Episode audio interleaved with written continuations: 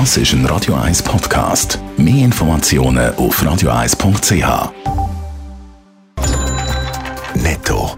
Das Radio 1 Wirtschaftsmagazin für Konsumentinnen und Konsumenten wird Ihnen präsentiert von Blaser Greinicher. Wir beraten und unterstützen Sie bei der Bewertung und dem Verkauf von Ihrer Liegenschaft blasergreinicher.ch Adrian Sutter. Und sollte das mit den Euromillions klappen, wäre das dann auch mein letztes Netto. Die Zertifikatspflicht ist für das Restaurant unterschiedlich spürbar. Gemäss GastroSwiss ist allein in der letzten Woche der Beizen fast 19 Millionen Franken weniger eingenommen worden. Allerdings gibt es grosse Unterschiede auf dem Land, sagen die Einbußen deutlich höher als in den städtischen Gebieten. Der Schweizer Zughersteller Stadlerwell hat vor Gericht einen grossen Auftrag von der österreichischen Bahn verloren. Es ist um die Lieferung von 186 Doppelstück gegangen.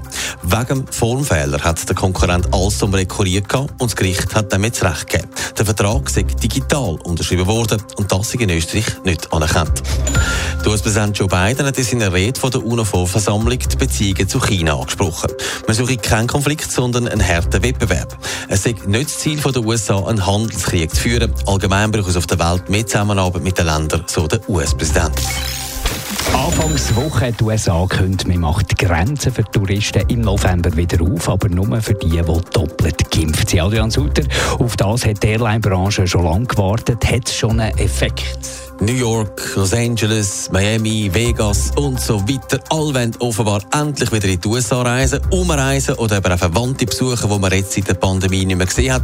Seit gut 20 Monaten sind die Grenzen in den USA für Touristen aus Europa zu gewesen. und für die Airline-Branche sind die USA ein enorm wichtiger Markt. Jetzt zeigen sich, allein bei der Swiss sind jetzt 40% mehr Flugtickets verkauft worden als noch vor einer Woche. Das ist wohl das, was man einen grossen Andrang nennt. Kann die Swiss mit dem Andrang überhaupt umgehen? Also auch für die Swiss ist die Grenzöffnung natürlich jetzt gerade ein bisschen schnell gekommen. Man darf nicht vergessen, dass sie einen Haufen Flugzeuge jetzt so quasi abgestellt hat, weil man die ja nicht braucht. Die muss man jetzt alle wieder aus der Wartung holen und abstauben und auch das Personal muss man natürlich auf die Flüge holen. Während ein Aviatik-Experte im Tagi meint, das dürfte bei der Swiss zu Problemen führen, weil sie ja auch einen Haufen Leute entlassen haben, gibt sich die Airline eher locker. Man sei jederzeit parat und können flexibel reagieren. Die Swiss führt im Moment wöchentlich 40 Nordamerika-Flüge durch. Von ihren 31 Langstreckenflugzeugen sind im Moment 19 im Einsatz. Das dürfte dann ab November deutlich mehr werden. Netto, das Radio 1 Wirtschaftsmagazin für Konsumentinnen und Konsumenten.